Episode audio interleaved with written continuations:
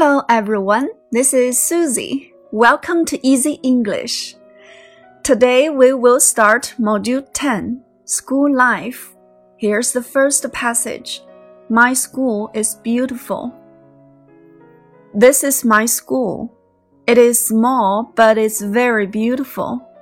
Look, our playground is over there. We have PE classes and do sports there.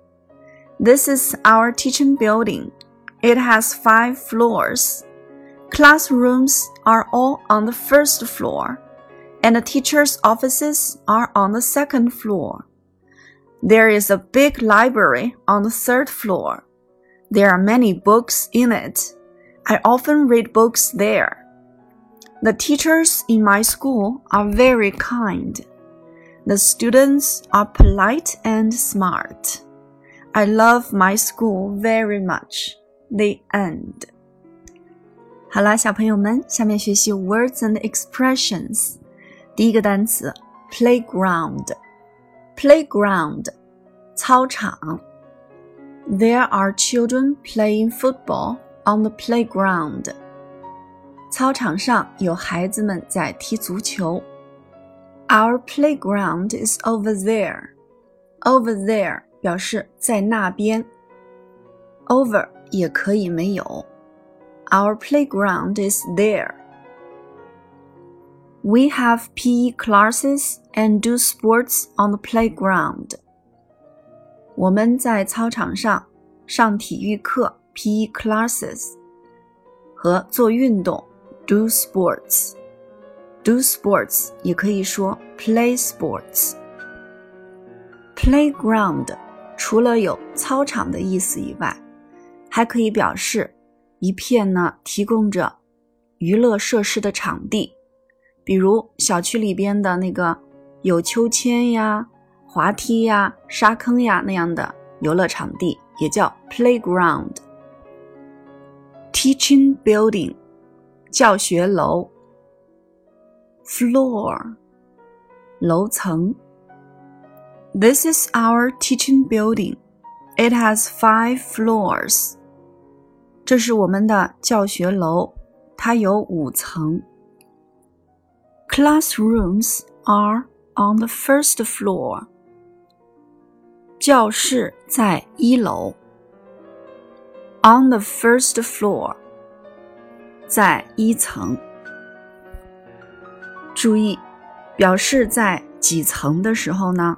用 on 加序数词加楼层，on the first floor，在一楼；on the second floor，在二楼；on the third floor，在三楼。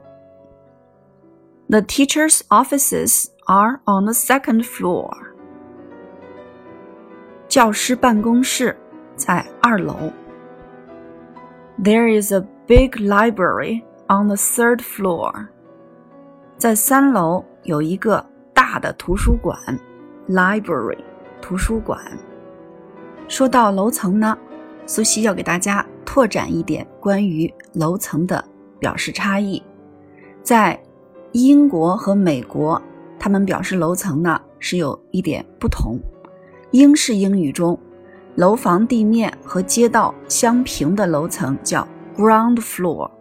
而这个呢，在美式英语里呢叫 first floor，而英式英语中一楼呢 ground floor，它的上面一层呢就是 first floor，而这里边呢在美式英语中呢又叫做 second floor。小朋友们记住了吗？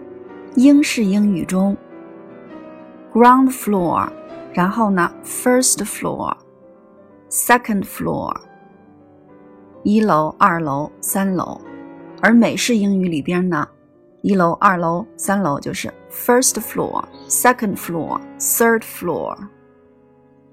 再来看两个词，polite，polite，有礼貌的；smart，smart，聪明的。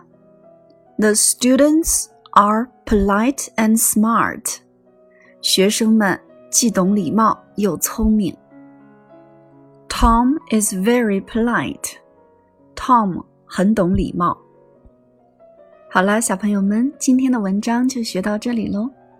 如果你喜欢的话，请点击关注，或者把它分享给更多的小伙伴们，让更多的小朋友们加入到李老师少儿英语课堂来。感谢大家的支持。That's all for today. Thank you for listening.